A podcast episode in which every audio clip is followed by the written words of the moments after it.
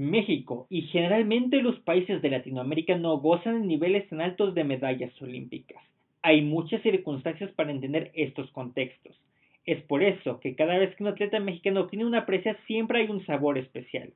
Desde luego, hay medallas que trascienden aún más del simple gusto, ya sea por la manera en la que consiguieron el podio o por la admiración que se les tenía. Por eso, vamos a hacer un recuento de las medallas más emblemáticas de este país. En el Estadio Olímpico de Atenas nunca hubo una medalla más anticipada en los Juegos del 2004 que no fuera la de Ana Guevara. La estrella del atletismo mexicano se apoderó de la presea plateada en una emblemática competencia. Guevara corrió los 400 metros con una lesión que la quejaba desde semanas anteriores. Sin embargo, el talento de la mexicana derivó en un emocionante duelo ante Tony Williams.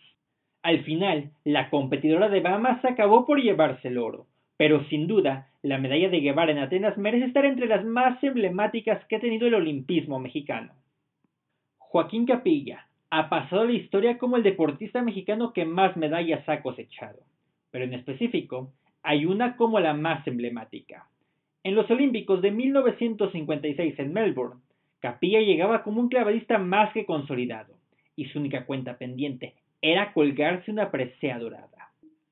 En su primer intento, que fue en el trampolín de tres metros, el primer clavado le costó terminar en escaños más arriba, pero con el resto de grandes ejecuciones logró alcanzar el bronce.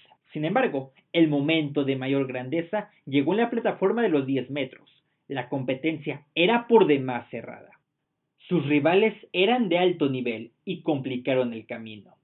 Su último ciclo olímpico se resumía a un clavado, mismo que Joaquín Capilla sacó a relucir el mejor momento de su trayectoria, ya que ese salto fue suficiente para adjudicárselo en el lado primer lugar y ubicarse de forma dramática por arriba del estadounidense Gary Tobian. Si hablamos de medallas dramáticas, no podemos omitir a Memo Pérez en el Taekwondo de Beijing 2008.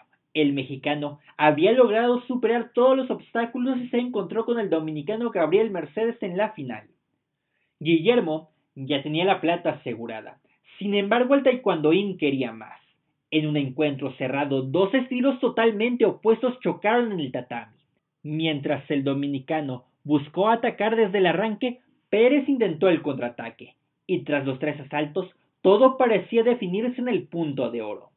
Sin embargo, aunque ambos trataron de finiquitar el combate, ninguno terminó por conectar de forma contundente, y todo quedó en manos de los jueces. Ya para entonces las emociones estaban a flor de piel y el dramatismo era latente. Tras segundos de angustia, Finalmente, Memo Pérez cerró el ciclo olímpico con una de las medallas más aclamadas. Uno de los deportes que más medallas le ha dado a México es el atletismo, específicamente en la prueba de caminata. Pero hubo una en Los Ángeles 1984 que confirmó el gran momento que tenía la marcha, y fue justamente en los 20 kilómetros. De la mano de Ernesto Canto y Raúl González, el atletismo se hizo legendario con el 1-2 en la prueba. Todo esto en el Memorial Coliseum de Los Ángeles. Por si fuera poco, Canto logró imponerse con un registro que lo llevó a adjudicarse el récord olímpico. Y en unos Juegos Olímpicos redondos, días después Raúl González lograría llevarse el oro en los 50 kilómetros de caminata, para sellar una brillante carrera como una de las leyendas del deporte mexicano. Sin duda, una de las preseas más sorpresivas es la del Tibio Muñoz. Con apenas de 7 años de edad, el nadador consiguió la medalla de oro en los 200 metros pecho de la categoría masculina. Muñoz no era por mucho de las cartas más fuertes de la natación mexicana. Además de que en su competencia estaban el vigente campeón olímpico Vladimir Kosinski, el estadounidense Brian Job y el alemán Egon Henninger. Pero en la alberca Francisco Márquez de la Ciudad de México, Felipe Muñoz se encargó de asombrar al mundo y en un cierre espectacular en los últimos 50 metros logró adjudicarse el primer lugar. Y con apenas dos años de práctica, el tibio figuró como uno de los grandes exponentes de la natación.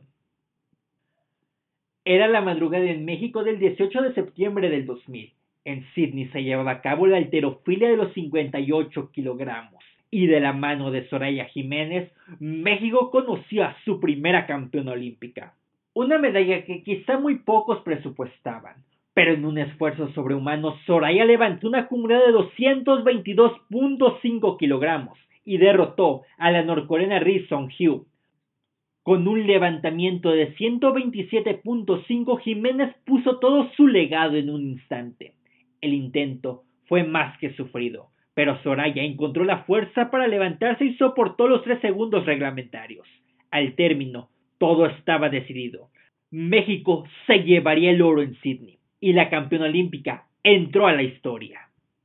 Finalmente tenemos el oro olímpico obtenido por México en los Juegos de Londres 2012 en fútbol.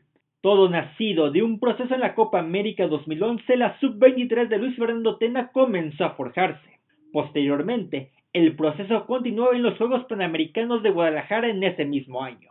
Más tarde, la lista se depuró, y tras conseguir el torneo Esperanzas de Toulon, la selección presagió que podía ser unos buenos juegos. Tras empatar contra Corea del Sur y vencer a Gabón y Suiza, el equipo se impuso en el alargue ante Senegal, y más tarde en las semifinales a Japón. En la final tocaría el gran favorito para llevarse la medalla de oro, que era la Brasil de Neymar. Sin embargo, gracias a los dos goles de Oribe Peralta, el equipo pudo resistir la respuesta y con sufrimiento le dio el mayor logro en la historia del fútbol mexicano. Para añadir una dosis de épica a la historia, cabe mencionar que Giovanni Dos Santos estuvo en uno de sus puntos más altos como profesional, mientras que Oribe Peralta superó apenas por algunos días antes del torneo una ruptura fibrilar que lo tenía comprometido. Y aunque no todos los jugadores firmaron las carreras más brillantes después de haber cosechado la presea, el grupo que formó Tena y el respaldo que recibió en todas las áreas le hicieron conformar el plantel ideal que logró dar el batacazo en Wembley. Y hasta aquí llegamos por hoy. Muchas gracias por ver el video o escuchar el podcast. Si te gustó, compártelo, dale un comentario o un like. Ya sabes que también es de gran ayuda suscribirte y activar la campana para que te avise cuando haya nuevo contenido y ayude al algoritmo. Sígueme como Irving de Merche en Twitter e Instagram. También estamos en Spotify y Apple Podcasts como Instintos de Gol y en Facebook como Fútbol con Sal. Cuídate y nos vemos en la siguiente. Bye.